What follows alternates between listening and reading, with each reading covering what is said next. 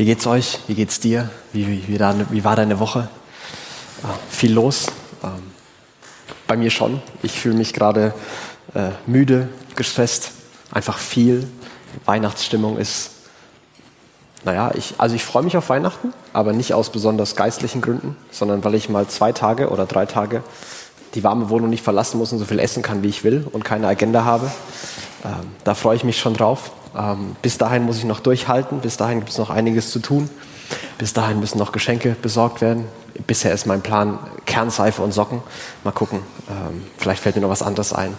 Äh, vielleicht muss ich dann aber auch nächstes Jahr keine Geschenke mehr machen, wenn ich dieses Jahr diese Geschenke mache. Ähm, aber in diesen Zeiten, wo ich äh, überfordert bin, wo, wo viel los ist, wo ich gestresst bin, das sind Zeiten, wo mir so Versprechen und die, die Predigtreihe und die Gedanken, die wir hier versuchen zu teilen, besonders helfen. Das sind die Zeiten, wo ich mich versuche, an, an Versprechen festzuklammern, mich immer wieder daran zu erinnern, ähm, wer Gott ist und was Gott versprochen hat. Und es gibt mir Ruhe, es gibt mir Perspektive, es gibt mir Kraft. Das lässt mich irgendwie ans Ziel kommen. Und ich weiß nicht, ähm, wie es dir geht, wie deine Woche war, wie deine nächsten Wochen sein werden, ob du dich richtig auf Weihnachten freust, endlich wieder mal bei der Familie zu sein. Oder ob du am liebsten schnippen würdest und dann wäre Januar, weil dann müsstest du ein paar Leute nicht sehen. Äh, oder würdest nicht daran erinnert werden, dass da irgendwie ein Schmerz, eine Lücke, ein Verlust und eine Einsamkeit ist. Keine Ahnung, ähm, wie du hergekommen bist, wie es dir geht. Und ich weiß auch nicht, ob du gerade Lust hast, über Versprechen nachzudenken oder über Versprechen, die Gott dir gibt. Aber ich habe gemerkt, und wenn wir in dieser Predigtreihe haben wir gemerkt, dass Versprechen Gottes kommen oft zu den Zeiten und zu den Themen, wo wir sie vielleicht am wenigsten erwarten und vielleicht sogar am wenigsten hören wollen. Ähm, zum Beispiel in der ersten Woche haben wir über Abraham gesprochen. Und Gott kommt zu Abraham und sagt, du wirst einen Sohn bekommen und du wirst ein großes Volk werden und ich werde durch dich mich der ganzen Welt freundlich zuwenden. Ich werde alles segnen. Abraham ist zu dem Zeitpunkt 75 und hat noch kein einziges Kind. Das ist sein Lebensthema. Das ist sein Lebensleid. Abraham hat kein Kind. Dann kommt Gott und mitten in sein Leid verspricht er ihm, du wirst einen Sohn haben. Und er muss noch 25 Jahre warten, bis es passiert. David, das war letzte Woche, Gott, Gott verspricht David und sagt, du wirst immer einen, einen Nachfolger haben. Es wird, du wirst eine Dynastie haben. Aus deiner Familie wird eine Dynastie sein. Es wird ein Herrscher hervorgehen, der ewige Gerechtigkeit aufrichten wird. Und vielleicht guckt sich David um auf, auf seine Söhne. Er hatte von mehreren Frauen verschiedene Söhne, die sich gegenseitig umgebracht haben. Einer von denen hat sich gegen ihn aufgelehnt. Er musste ihn im, in der Schlacht, hat er ihn getötet und konnte seinen Thron zurückerobern. Er guckt sich seine Söhne an, die sich gegenseitig umbringen und beim Essenstisch nicht mehr ruhig sitzen können. Und aus denen soll eine gerechte Dynastie hervorgehen. Und die Versprechen Gottes kommen zu Zeiten, zu Momenten, wo wir sie vielleicht am wenigsten erwarten, wo wir sie am wenigsten hören wollen wo es das Letzte ist, was wir hören wollen. Vielleicht geht es dir gerade so. Aber ich kann dir sagen, wenn wir uns diesen, diesen ersten Impuls, das will ich nicht hören, wenn wir das überwinden und uns darauf einlassen, dann habe ich gemerkt, dass es eine Riesenquelle an, an Kraft und an Perspektive und an Ruhe ähm, fürs Leben geben und bringen kann. Wir wollen heute über ein, über ein weiteres Versprechen nachdenken, das Versprechen eines neuen Bundes, einer neuen Beziehung zu Gott. Und wo es einen neuen Bund gibt, da gibt es auch einen einen alten Bund. Und den möchte ich so ein bisschen versuchen darzustellen, dass wir das nachvollziehen können, wie das lief. Der alte Bund war die Art, wie das, wie das alte Volk Israel mit Gott in Verbindung treten konnte. Also die Frage war, wie kann ein Volk, wie können Menschen, die, die fehlerhaft sind, Menschen, die Probleme haben, wie können die mit einem perfekten Gott Beziehung haben? Wie könnt, kann diese Distanz überbrückt werden? Und dafür hat, gab es ein äh, ausgeklügeltes System mit ein paar Elementen. Es gab einen, einen Tempel zum Beispiel. Es gab Priester, es gab Opfer, es gab Reinheitsvorschriften. Es gab einen, Tempel. Der Tempel war der Ort, wo Gott war, wo Gottes Gegenwart war. Und Gott war nur an diesem Ort. Gott war an diesem einen Ort. Und jeder, der Beziehung haben wollte, jeder, der sich Gott nähern wollte, der muss da hingehen. Und da waren da Priester. Und normale Leute durften gar nicht da besonders nahe rangehen. Die durften reingehen, aber dann wurden sie angehalten, dann haben die Priester übernommen und die Priester haben, waren ein bisschen näher dran und haben stellvertretend ähm, alles gemacht, was eben nötig war. Nur besondere Leute konnten da hinkommen. Und dann gab es Opfer. Opfer, um Fehler, um Schwächen wieder gut zu machen. Es gab Regeln, es gab ethisch-moralische Vorstellungen und wer gegen die verstoßen hat, der musste eben ein Opfer bringen. Also wenn die Vorstellung war, du sollst deine Frau respektvoll behandeln und wenn nicht, dann musst du in dem Tempel eine Taube opfern. Und der Mann hat was Dummes gesagt und er entschuldigt sich, nimmt die Taube und muss im Tempel latschen. Und im Tempel übergibt er sie dann dem Priester. Der Priester opfert sie und dann kann er zurückgehen. 30 Minuten später sagt er wieder was Dummes. Die Frau drückt ihm schweigend die Taube in die Hand und er marschiert wieder los und muss wieder zum Tempel gehen. Und so musste für jede kleine Sache Wiedergutmachung getan werden. Und es gab Reinheitsgebote. Es gab verschiedene Vorstellungen, zu welchen Zeiten man sich diesem Gott nähern durfte, weil man sich nicht nähern durfte. Zum Beispiel, ähm, wenn, man, wenn man krank war oder kranke Menschen berührt und angefasst hat, dann war man unrein. Dann durfte man für eine bestimmte Zeit nicht sich nähern. Denn nur wer perfekt ist, nur vollkommen ist, darf sich der Gegenwart Gottes nähern.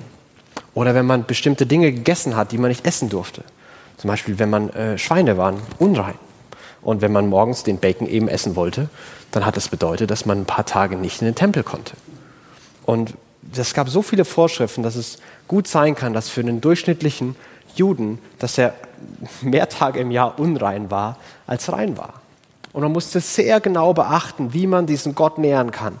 Und für alle diese Leute war klar, Beziehung zu Gott gibt es nur zu Gottes Bedingungen. Wenn wir das alles hören, wenn wir diesen, diesen Kult hören, dann, dann denken wir, das muss ja eine unglaubliche Last gewesen sein. Das muss ja unglaublich schwer und anstrengend und mühsam und nervig gewesen sein. Aber diese Leute fanden diese Regelung super. Denn das war ein Weg, wie sie mit Gott in Verbindung treten konnten. Und allen Menschen zur damaligen Zeit war, war bedingungslos klar, Beziehung zu Gott gibt es nur zu Gottes Bedingungen. Und das ist ein bisschen fremd für uns. Und ich glaube, das, das stößt auf in uns, wenn wir das hören. Beziehung zu Gott nur zu Gottes Bedingungen, Moment mal. Ich will auch mitdenken, ich will auch mitreden. Und wir, wir leben in einer Welt, wo, wo wir selbstständig erzogen werden, selbstständig denken sollen und selbstständig auch in Verhandlungen, in Bedingungen treten. Also wir, wir nehmen keinen Job an, der sagt, den Job gibt es nur zu meinen Bedingungen und zu keinen anderen. Wir, da geht's, wir bieten, wir fordern. Und wenn der Chef nur Bedingungen stellt, dann sagen wir, dass wir entsprechend dafür bezahlt werden wollen. Und wenn man sich da nicht einigt, ja, dann, dann gibt es es nicht, dann funktioniert es nicht. Einseitige Bedingungen, das ist, das, das ist ganz komisch. Das, das, da, da wehrt sich was gegen uns. Und trotzdem glaube ich, dass das Konzept vielleicht, Konzept vielleicht nicht so fremd ist, wie es uns auf den ersten Eindruck vorkommt. Stell, stell, dir vor, Angela Merkel ruft mich an und sagt, David, ich würde dich gerne morgen um halb acht morgens äh, in der Villa Kennedy treffen. Und ich war da, oh, Frau Dr. Merkel, äh, danke. Äh, ich, da schlafe ich aber noch. 15 äh, Uhr wäre ganz gut und Starbucks finde ich gut. Du wirst sagen, sag mal, bist du eigentlich völlig bescheuert? Das ist Angela Merkel. Die hat einen Status, die hat einen Rang, die hat eine Leistung. Natürlich wird dann nicht diskutiert, ob ihr euch um halb acht trefft oder nicht. Wenn Frau Merkel das dann möchte, entweder du nimmst es wahr oder du lässt es. Das ist ganz klar, dass Bedingungen einseitig gestellt werden. Und, und es wäre lächerlich zu sagen, nee, ich bestehe aber auf, drei, auf 15 Uhr im Starbucks. Wir würden denken, sag mal, alles klar. Und wenn wir, das, wenn wir das weiterdenken, wenn wir denken, dass wir Menschen sind und da gibt es einen transzendenten, allmächtigen Gott, ja natürlich gibt es dann Beziehungen nur zu seinen Bedingungen. Ja natürlich darf er sagen, was Sache ist und was nicht Sache ist. Wenn, wenn es in diesem ich Angela Merkel Beispiel schon, schon lächerlich. Wie lächerlich ist manches? Wie viel absurder werden manche Gedanken, die wir, die wir, die ich auch manchmal über, über Gott haben, wie ich mich zu Gott sehe. Ich glaube, Gott sieht das nicht so eng. Ich glaube, das hat er früher so gemeint, diesmal nicht mehr so. Ich denke, das ist okay. Also ich, ich mache ja auch viel und das mache ich ihm anders. Und ich glaube nicht, dass es so funktioniert. Und kein Mensch hat damals so gedacht. Allen war klar, Beziehung zu Gott gibt es nur zu Gottes Bedingungen. Das war ganz klar. Aber es gab einen Ausweg, denn es gab mehrere Götter und mehrere Angebote. Jeder Gott hat so seine eigenen Bedingungen gehabt, aber wenn mir die eine nicht mehr gefallen hat, dann habe ich ja vielleicht mich einem anderen zugewandt. Und das Interessante ist, dass ähm, in dem israel-jüdischen Volk es, es gibt keinen großen Aufstand, weil sie endlich mehr Bacon haben wollten und da rebelliert haben, dass sie Schweine essen dürfen. Aber sie haben sich andere Götter gesucht, die Reinheitsgebote, die für uns so absurd vorkommen, die waren kein Problem. Kein Problem. Aber sie haben sich trotzdem anderen Göttern zugewandt, weil ihnen das Angebot, weil ihnen die Bedingungen besser gefallen haben. Der, der Gott Israels hat gesagt, du sollst eine Frau haben und du sollst sie gut behandeln. Dann gab es einen anderen Kult in Kanaan des Gottes Baals. Und dessen Idee war es, dass du regelmäßig in den Tempel gehen sollst und dort anbeten sollst in Form von äh, Geschlechtsverkehr mit Tempelprostituierten. Und wenn du das abwägst zwischen Frau respektvoll behandeln, Tempelprostituierte, und da sind Leute gekippt. Und nach vielen, vielen Jahren war es so, dass es keinen mehr gab, fast keinen mehr gab, der diesen Bund, der sich auf diesen Gott zugewendet hat. Fast alle hatten sich andere Götter gesucht und Gott mehrfach, mehrfach warnt er sein Volk, wendet euch nicht von mir ab.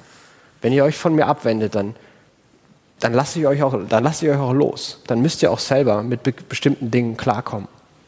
Und das ist passiert. Und es ist eine lange Geschichte, wo es immer wieder einzelne Könige, einzelne Propheten gab, die versucht haben, das Ruder rumzureißen, die versucht haben, alles zu verändern und keiner hat es geschafft. Bis zu der Zeit, wo dieser, dieser Text, dieses Versprechen entsteht. Und das ist ungefähr 600 vor Christus. Das ist, wo, wo das Volk Israel seinen absoluten Tiefpunkt erlebt. Sie haben sich komplett von Gott abgewendet und Gott hat gesagt, alles klar, wenn ihr andere Götter haben wollt, dann sollt ihr euch auch beschützen, dann sollt ihr euch auch helfen. Und die Babylonier sind im Land eingefallen, haben, haben gemordet, haben geraubt, haben gebrandschatzt und viele sind gestorben und alle anderen sind weggeführt und versklavt worden. Und in, mitten in der Zeit, wo, wo Gott komplett zu schweigen scheint, wo alles weg ist, wo alles kaputt ist, wo es kein Tempel, kein König, keine Hoffnung, keine Heimat, nichts mehr gibt, mitten in die Zeit spricht Gott dieses Versprechen, das äh, der Prophet Jeremia aufschreibt. Und dieses Versprechen lesen wir in Jeremia 31. Und ich würde es nochmal kurz lesen. Und da heißt es, äh, Geb acht, sagt der Herr, die Zeit kommt, da werde ich mit dem Volk von Israel und dem Volk von Juda einen neuen Bund schließen. Es wird, nicht zu, es wird nicht dem Bund gleich, den ich mit ihren Vorfahren geschlossen habe, als ich sie bei der Hand nahm und aus Ägypten herausführte. Diesen Bund haben sie gebrochen, obwohl ich ihnen doch ein guter Herr gewesen war. Der neue Bund, den ich dann mit dem Volk Israel schließen will, wird völlig anders sein. Ich werde ihnen mein Gesetz nicht auf Steintafeln, sondern in ihr Herz und Gewissen schreiben. Ich werde ihr Gott sein und sie werden mein Volk sein, sagt der Herr. Noch eine Folie? Glaube ich. Nein? Das ist das Versprechen. Mitten in Dunkelheit, mitten in Verzweiflung, mitten in Gott scheint sich abgewendet zu haben, spricht Gott ein neues Versprechen spricht Gott ein neues Versprechen. Ich werde Beziehung mit euch aufbauen. Gott hätte das nicht machen müssen. Gott hätte das nicht, da, da gab es keinen Zwang. Gott braucht das Volk nicht. Aber Gottes Herz war schon immer Beziehung mit den Menschen zu haben. Und er hat es, den ganzen ersten Bund aufgerichtet, damit Menschen in Beziehung zu ihm stehen können. Er verspricht diesen, diesen neuen, diesen zweiten, diesen nächsten Bund, der ganz neu und ganz anders und besser sein wird mit dem gleichen Motiv. Ich will, dass Menschen mit mir in Beziehung stehen und treten können. Und er sagt, der andere Bund, da gab es ganz viele Regeln außerhalb. Und diese Regeln sollten dich beeinflussen und haben dein, dein, dein Handeln geprägt. Und dieser neue Bund wird genau andersrum sein. Ich werde dein, dein Inneres, dein Inneres verändern. Ich werde dein Inneres neu machen. Und das wird sich nach außen in deinem Verhalten zeigen. Und Gott macht dieses Versprechen mitten in die dunkelste Phase des Volkes. Und dann vergehen 200 Jahre und es passiert hier ein bisschen was, da ein bisschen was. Ein paar kommen zurück, ein paar versuchen den Tempel wieder aufzubauen. Der ist nicht so schön wie der davor, aber immerhin. Und dann ist es Jahr 400 vor Christus und dann ist 400 Jahre Stille. 400 Jahre passiert gar nichts. 400 Jahre scheint Gott sein Volk vergessen zu haben. 400 Jahre scheint Gott sein Versprechen vergessen zu haben. Bis Weihnachten passiert. Bis Jesus, sich, bis Jesus Mensch wird und sich dem Volk zuwendet. Und ich finde diese Zeitraume wirklich krass. 400 Jahre absolutes Schweigen bedeutet noch lange nicht, dass Gott sein Versprechen vergessen hat. Ich glaube manchmal schon, dass zwei Stunden absolutes Schweigen bedeuten, dass Gott seine Versprechen vergessen hat geschweige denn eine Woche, einen Monat oder ein Jahr. Aber Gott denkt anders. Gott hält seine Versprechen immer. auch wenn Zeiträume uns absurd erscheinen. Gott hält seine Versprechen. Und so hält auch Gott dieses Versprechen, eine neue Beziehung aufzubauen, indem er selbst, der früher nur in einem, einem Tempel, einem gesonderten Ort, durch Priester im Abstand Beziehung haben konnte, in dem dieser Gott selbst Mensch wird. Und der Apostel Johannes beschreibt es in seinem Evangelium, ähm, Kapitel 1, in dem Vers 14.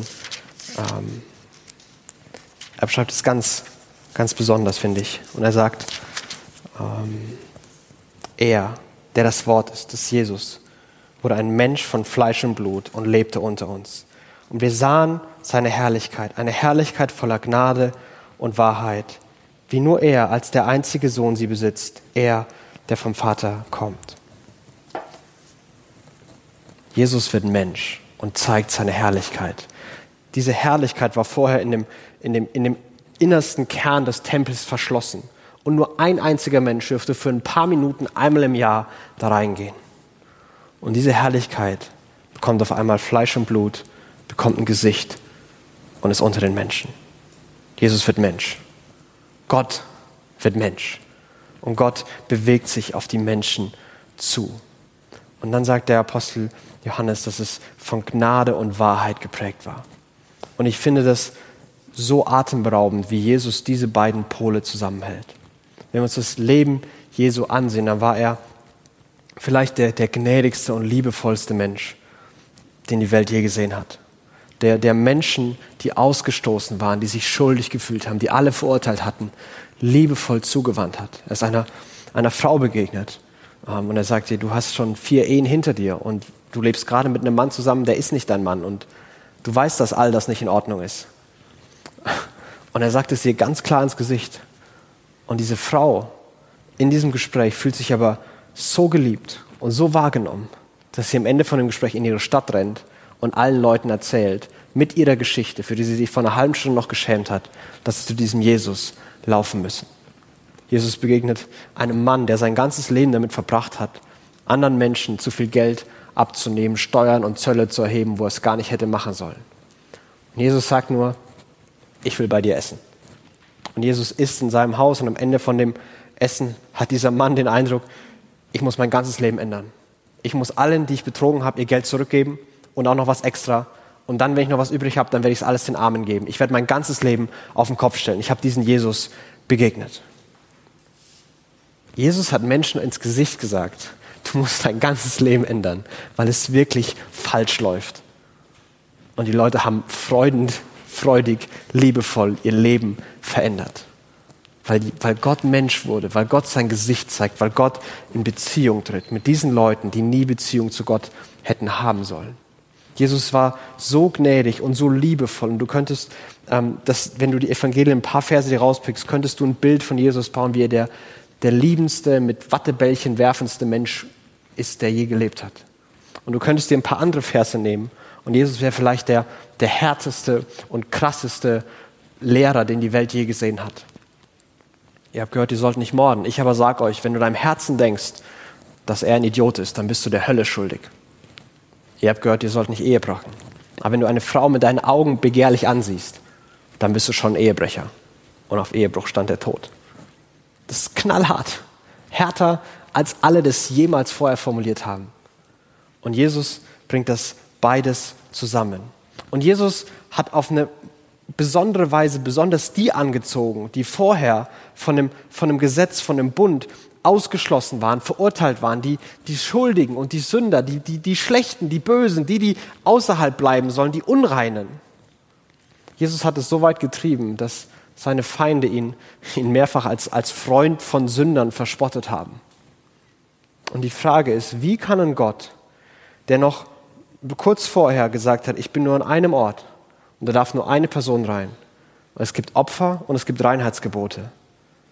Und, und niemand, der nicht perfekt ist, niemand, der nicht alle meine Bedingungen erfüllt, kann zu mir kommen. Wie kann so ein Gott auf einmal Freund von Sündern werden? Wie kann so ein Gott mit Menschen so umgehen? Jesus wird Mensch. Jesus lebt in dieser Welt. Jesus begegnet all diesen Menschen. Und warum Jesus das alles kann, warum das alles passiert ist, weil er gekommen ist, dieses 600 Jahre alte Versprechen einzulösen. Er ist gekommen, diesen neuen Bund aufzurichten. Nicht indem er die Bedingungen wegnimmt, sondern indem er selbst alle Bedingungen erfüllt. Und der, der Hebräerbrief versucht all das darzustellen und aufzugliedern. Und er, er stellt Jesus als den ultimativen Hohepriester vor, der der direkte Gegenwart in der Gegenwart Gottes ist. Und er beschreibt in äh, Kapitel 10, ähm, beschreibt er Jesus ähm, als, als, als, als den, der Opfer und Reinheitsgebote für immer, ähm, für immer geregelt hat. Oh, und es das heißt in Hebräer 10 in Versen 14 ähm, bis 17, denn in diesem einen Opfer, das ist sein Kreuzestod, hat er alle, die sich von ihm heilig lassen, völlig und für immer von ihrer Schuld befreit. Das bestätigt auch uns der Heilige Geist. In der Schrift heißt es nämlich, der zukünftige Bund, den ich mit ihnen schließen werde, wird so aussehen. Ich werde, sagt der Herr, mein Gesetz in ihre Herzen legen und werde es in ihr Inneres schreiben. Und dann heißt es weiter, ich werde nie mehr an ihre Sünden und an ihren Ungehorsam gegenüber meinen Geboten denken. Aber die Sünden vergeben sind, ist kein weiteres Opfer mehr dafür nötig. Da, wo Unreinheit, da, wo Schuld, da, wo Fehler waren, da ist es Jesus selbst, der das erfüllt. Und diese, die, die Verse 14 und 18, die, die Rahmen die, das Jesaja-Zitat, das ist fast eins zu eins aus Jesaja zitiert. Und davor heißt es, mit einem Opfer hat er alle für immer rein gemacht, alle für immer von ihrer Schuld befreit. Reinheitsgebote, Haken, für immer erfüllt. Und im letzten Vers heißt es, wo Sünde vergeben ist, da ist nie wieder ein Opfer notwendig. Alle Opfer, alles, was man hätte tun müssen, um es wieder gut zu machen, für immer geregelt. Es ist nie wieder ein Opfer notwendig. Jesus erfüllt alle Bedingungen, um, um mit Gott in Beziehung zu treten. Und das ist dieser, dieser neue Bund, wo Jesus sagt, ich mache alles neu. Ich erfülle die Bedingungen, damit wir in Beziehung treten können. Denn alles, was dann noch übrig ist, alles, was noch übrig ist, wenn die Beziehungen erfüllt, wenn die, wenn die Bedingungen erfüllt sind, ist das, was Jeremia im, im letzten Vers verspricht, wo es heißt, und es wird die Zeit kommen, wo keiner mehr zum anderen sagen muss, lern mal Gott kennen. Denn vom Größten bis zum Kleinsten, sie werden mich alle kennen. Und sie, sie werden mich alle kennen. Und ich werde die Schuld wegnehmen und nie wieder dran denken. Und der neue Bund ist ganz anders als der alte. Und ich möchte, um das ein bisschen praktisch noch zu bündeln und zum Abschluss zu bringen, ein paar Fragen uns stellen, die ich, die ich mir stelle, ähm, die, die helfen soll, wie wir diese beiden Bünde vergleichen und zusammenbringen. Denn, denn das Versprechen ist, dass es was Neues gibt. Aber so oft ertappe ich mich, wie ich, wie ich im Alten lebe. Wie ich versuche, nach den alten Mustern Gott zu begegnen und mit Gott in Beziehung zu treten. Und um ein paar Fragen zu stellen, zum Beispiel, nutzt du deinen direkten Zugang zu Gott? Also der neue Bund besagt, dass Jesus den, den Weg zum Thron Gottes mitten, in, mitten vor die Herrlichkeit, mitten in die Herrlichkeit Gottes frei gemacht hat. Und im Hebräerbrief heißt, dass wir da zuversichtlich mit einem aufrechten, schnellen Schritt vor seinen Thron treten können. Glauben wir das? Glaube ich das, dass ich Zugang habe? Und manchmal versuche ich mich an andere dran zu hängen. Da gibt es Leute, die, die für mich beten, die für mich glauben und ich, ich hänge mich an den Glauben von anderen. Vielleicht machen wir das manchmal. Den Glauben vom, vom Partner, den Glauben von den Eltern, den Glauben von einem Pastor, von einem Kleingruppenleiter. Ich, für mich ich, ist alles okay bei mir. Mein, meine Frau glaubt, mein Mann glaubt, alles gut. Das passt schon. Ich bin, ich bin sicher. Aber darum geht es überhaupt nicht. Es geht darum, dass, dass Gott jeden kennen will und einen persönlichen, direkten Zugang durch Jesus aufgemacht hat. Ist uns das bewusst? Oder, oder glauben wir sogar manchmal im, im Gegenteil, dass, ja, der besteht vielleicht für viele, aber, aber, aber mich hört Gott nicht. Ich darf da nicht hingehen. Ich soll da nicht hingehen. Ich, ich frage lieber jemand anders, ob er für mich betet. Ich frage lieber jemand anders, ob er für mich etwas vor Gott bringen kann, weil bei mir wird Gott überhaupt nicht zuhören. Bei mir wird Gott weghören. Warum sollte Gott auf mich hören? Aber es das heißt, wir können voll Zuversicht vor diesen Gott treten. Wir haben direkten Zugang. Welche Opfer will ich manchmal bringen? Wann habe ich das Gefühl, ich muss was wieder gut machen? Wann habe ich das Gefühl, ich muss doch was leisten? Ich muss doch was tun. Ich habe was falsch gemacht. Ich bin schuldig. Ich schäme mich vielleicht ein bisschen. Gehe ich mal wieder in die Kirche. Oder ich, ich lese mal wieder Bibel. Und weil es schlimm war, lese ich was extra langweiliges, dritter Mose oder so. Und wenn ich heute kein Kapitel schaffe, dann verspreche ich Gott, dass ich morgen zwei lese. Schaffe ich auch nicht, also übermorgen vier. Und irgendwann bin ich bei 3048 Millionen äh, und muss die Bibel viermal am Stück durchlesen an einem Tag, um mein Versprechen zu halten. Und alles nur, weil ich das Gefühl habe, ich muss was wieder gut machen. Ich muss doch was bringen. Es sind doch nicht alle Bedingungen erfüllt. Vielleicht muss ich spenden und dann, dann will Gott mich wieder gut ansehen. Vielleicht muss ich jemand anders helfen, etwas für jemand anderes tun. Jemand anders was Gutes tun. Und auf einmal bin ich wieder jemand. Dann akzeptiert mich Gott. Manchmal habe ich das Gefühl, ich muss doch noch was bringen. Ich muss doch noch Opfer bringen. Wenn es im Hebräerbrief doch heißt, mit, wo, wo Sünde vergeben ist, ist kein Opfer mehr nötig. Nie wieder ist irgendein Opfer von mir notwendig, damit ich in Beziehung zu diesem Gott stehen und treten kann. Glaubst du, du bist gut genug, um zu Gott zu kommen? Glaubst du, du dürftest einfach zu Gott kommen? Oder glaubst du, wenn du dich näherst, wird ein Engel irgendwie reintreten und sagt, ja, zieh dich mal ordentlich an, außerdem bist du schmutzig und du solltest dich mal schämen, geh mal wieder raus. Vielleicht haben wir das Gefühl manchmal, dass wir da nicht hin dürfen, dass wir nicht gut genug sind. Vielleicht ist es eine einzige Sache in der Vergangenheit, was Leute gesagt haben, was Leute dir angetan haben, was du gemacht hast und bis heute, bis heute glaubst du, dass du deswegen einen schwarzen Fleck hast. Den sieht keiner, den kannst du gut verstecken. Aber du weißt es und du weißt, dass Gott es weiß. Und deswegen glaubst du, dass du nicht gut genug bist und es nie wieder sein wirst. Vielleicht gibt es was in deinem Leben, wo du, wo du immer wieder an der gleichen Stelle ein Problem hast. Wo du immer wieder an der gleichen Stelle deinen Ansprüchen, den Ansprüchen Gottes, den Ansprüchen anderen nicht genug wirst. Wo sich Schuld auf Schuld und Scham auf Scham häuft. Und wo du das Gefühl hast, wenn ich das löse, wenn das anders wird, dann bin ich gut genug. Dann darf ich zu Gott kommen. Ich muss mich erst ordentlich anziehen, sauber machen, abwaschen, verändern. Und dann wird mich der Engel auch zu Gott lassen und nicht wieder rausschicken. Ein neuer Bund besagt, Gott hat für immer, für alle Zeiten, mit einem einzigen Opfer, alle rein gemacht.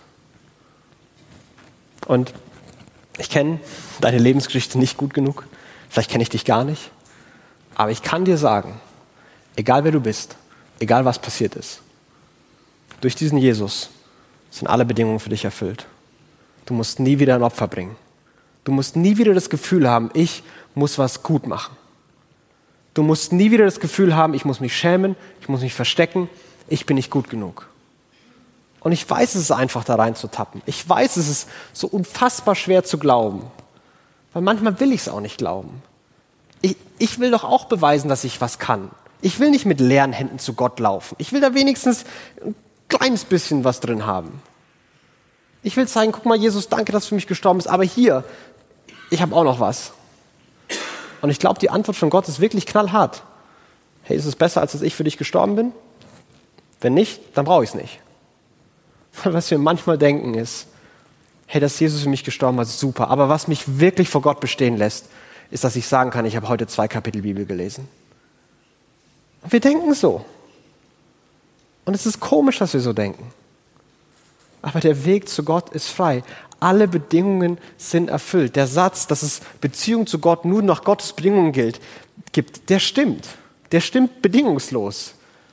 Aber christlicher Glaube besagt, dass dieser Gott, Jesus, Mensch geworden ist, um selbst alle Bedingungen zu erfüllen, damit der Weg zu Gott frei ist und nur eine einzige Sache übrig ist und nur eine einzige Sache zu tun ist, Gott kennenzulernen. Gott will, dass du ihn kennenlernst. Er nimmt all die, all die Wiedergutmachen, all die Reinheitsgebote, er nimmt all das raus und sagt, okay, ich will, dass sie sich noch auf eine Sache fokussieren mich kennenlernen. Und vom kleinsten bis zum größten sollen sie alle sagen, ich kenne Gott. Und, und wie ich Gott kennenlernen kann, das sind, das sind genau die Sachen, die ich, die ich manchmal versuche, als Wiedergutmachung zu, herzuhalten. Ich lerne Gott kennen, indem ich in Gottesdienst gehe, Kleingruppe gehe, Bibel lese. Aber wenn ich das Gefühl habe, ich mache all das, weil ich was beweisen muss, weil ich was den anderen beweisen muss, weil ich Gott was beweisen muss, dann bin ich so darauf fokussiert, dass es so ein Stress und so ein Druck ist, dass ich überhaupt nichts kennenlerne. Wenn du nie wieder in die Kirche gehst, nie wieder in eine Kleingruppe gehst, nie wieder Bibel liest, sind immer noch alle Bedingungen erfüllt. Alle Bedingungen, dass du Gott kennenlernen kannst, sind dann immer noch erfüllt. Du musst nicht den, den erhobenen Zeigefinger dir denken. Du musst, du musst, du musst, du musst. Sondern Gott lädt dich ein. Lern mich kennen. Der Weg ist frei. Du musst dich nicht schämen. Du musst dich nicht schuldig fühlen. Du darfst nicht erst dann kommen, wenn deine Hände voll sind, sondern ich will dich mit leeren Händen bei mir haben. Und wenn du 90 Prozent von der Bibel nicht verstehst, der Predigt nicht verstehst, wurscht. 10 Prozent. Wer ist Gott? Ich will Gott kennenlernen. Und danach strebe ich und danach suche ich. Der Weg ist frei. Der Weg ist für immer frei. Und Jesus hat diese Tatsache verankert und nochmal als, als Symbol im christlichen Glauben verankert in, in dem Abendmahl. Und die Worte des Abendmahls, die Jesus sagt, die sind, die sind ganz genau die, die Erfüllung von dem, was, was Jeremia sagt, wo es heißt, das ist mein Leib, der für euch geopfert wird wo, wo ich Schuld wegnehme, wo ich Sünde wegnehme, wo ich alles wieder gut mache. Das ist Jesus, das ist der Kelch des neuen Bundes, besiegelt mit meinem Blut. Der Kelch des neuen Bundes, besiegelt mit meinem Blut. Und wenn wir Abendmahl feiern, da erinnern wir uns an all die Versprechen, all die Tatsachen dieses neuen Bundes. Wir erinnern uns daran, dass wir auf direkten Weg zu Gott kommen können dass wir nicht noch durch ein Spalier laufen müssen, wo Leute uns begutachten. Wir können direkt zu Gott. Wir müssen nicht warten, bis jemand uns da mit hineinnimmt. Wir dürfen da direkt hingehen. Wir kommen zum Armer mit leeren Händen. Wir müssen dem, der da austeilt, nicht noch Geld zustecken und der fragt uns auch nicht, was wir letzte Woche gemacht haben, sondern wir dürfen und wir müssen sogar mit leeren Händen kommen. Und wir bekommen Jesu Leib Jesu Blut. Und Jesus sagt, du bist gut genug. Was immer war, was immer kommen wird, ich habe alle Bedingungen für dich erfüllt. Also lern mich kennen. Komm zu mir. Und dieser Jesus, allen Leuten, denen er begegnet ist, er hat keinen Theologiezettel ausgeteilt, wo sie die richtigen Kreuze setzen mussten. Er hat keine Gebetskarte ausgeteilt, wo sie das richtige Gebet sprechen mussten. Er hat allen Leuten gesagt, folge mir. Setz mich ins Zentrum deines Lebens. Richte dein ganzes Leben auf mich aus und setz alles daran, mich mehr und mehr und mehr kennenzulernen. Der Zugang ist frei. Komm mit leeren Händen. Du bist gut genug. Alle Bedingungen sind erfüllt. Komm zu mir und folge mir.